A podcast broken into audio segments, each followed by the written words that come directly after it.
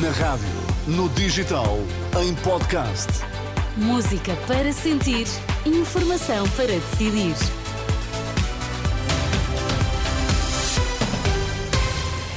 De notícias na Renascença. O que há a destacar esta hora, Miguel? Os 27 chegaram por fim a acordo sobre as novas regras orçamentais. Está a disparar o número de trabalhadores em layoff. Em novembro atingiu o valor mais elevado desde pelo menos 2006. Vamos lá, as notícias das 7. Com a edição de Miguel Coelho. Estão em curso 14 investigações sobre alegados abusos sexuais na Igreja Católica, mas 30 eh, já foram arquivados. São dados confirmados à Renascença pela Procuradoria-Geral da República. São inquéritos que resultaram de denúncias de diversas proveniências, como a Comissão Independente para o Estudo de Abusos Sexuais, o Grupo Vita e o Patriarcado de eh, Lisboa. Ainda segundo a Procuradoria-Geral, três dos inquéritos em curso resultam de uma denúncia enviada através da Presidência da República. Há três meses que o número de trabalhadores em layoff não para de aumentar. Em novembro eram quase 16 mil que estavam enquadrados neste regime de apoio a empresas em dificuldades. Em comparação com o mesmo período do ano passado, significa um aumento de 136%. De acordo com a Segurança Social, há 570 entidades empregadoras a receber apoio, mais 408 do que há um ano. O PS mantém estratégia de rolo compressor para bloquear as audições no Parlamento. A acusação parte do líder parlamentar do PSD, Miranda Sarmento, reagia assim depois dos socialistas terem hoje chumbado várias audições pedidas pelos partidos da oposição. O Partido Socialista pode ter mudado de liderança, de secretário-geral, mas aparentemente não mudou de uh, forma de estar no Parlamento. A maioria absoluta continua a ser um rolo compressor e continuar a chumbar aquilo que são as audições necessárias para que o Governo e outras entidades possam esclarecer os portugueses dos vários problemas que uh, existem.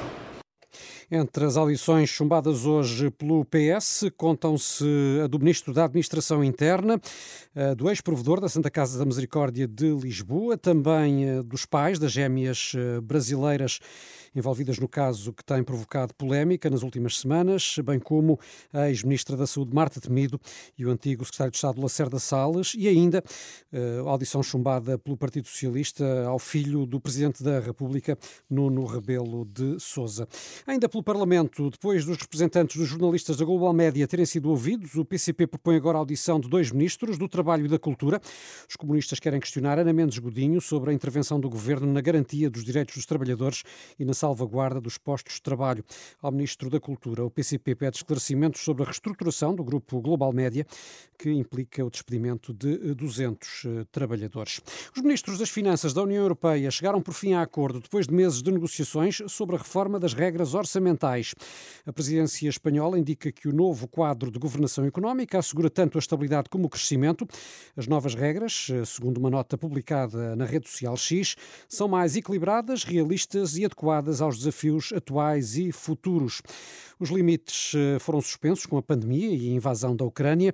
A Comissão Europeia defende desde abril regras orçamentais baseadas no risco, com uma trajetória técnica e personalizada que dê mais tempo a países endividados para reduzirem o déficit e a dívida, medidas que podem beneficiar eh, Portugal. Na leitura de Paulo Sande, especialista em assuntos europeus. Portugal naturalmente beneficia com esta com esta dimensão que não é tão exigente, que não, enfim, apesar de ter metas quantitativas, controle de endividamento em particular, permite investimentos e reformas que de outra forma poderiam ser impedidos. Portanto, eu acho que Portugal ganha com isso. É evidente que é muito importante haver, nesta altura, a meta era justamente o final do ano e nesse aspecto a presidência espanhola está de parabéns, a verdade é que esta é uma boa notícia para a Europa nesta altura e, como disse bem, havendo eleições para o ano, vai ser um ano de muitas mudanças e muitos desafios. Esta, esta é, sem dúvida, uma boa notícia. Resta, resta ver exatamente quais são as medidas, mas é um pouco neste sentido. Opinião de Paulo Sande, ouvido pelo jornalista Vasco Bertrand Franco sobre o acordo a que os 27 chegaram sobre as novas regras orçamentais.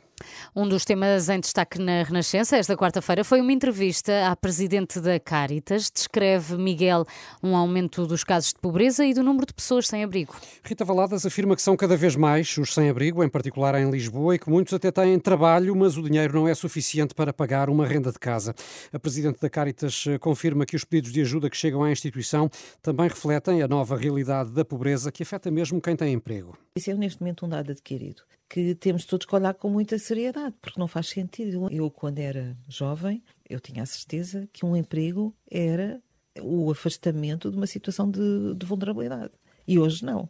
E já há pessoas que ponderam uh, se vale a pena empregarem-se e depois encontrarem soluções para cuidar dos filhos e não estar ao pé dos filhos uh, quando o, o emprego não lhes dá a solução de vida. Portanto, há aqui desafios que nunca tinham acontecido. Rita Valadas, presidente da Caritas, entrevistada pela jornalista Angela Roque, uma entrevista para ler em rr.pt. Nesta edição das sete temos o habitual comentário de Henrique Monteiro. Henrique, eh, boa tarde. Foi em novembro de 2017 que Marcelo Rebelo de Sousa impôs como objetivo retirar das ruas todas as pessoas em situação de sem-abrigo.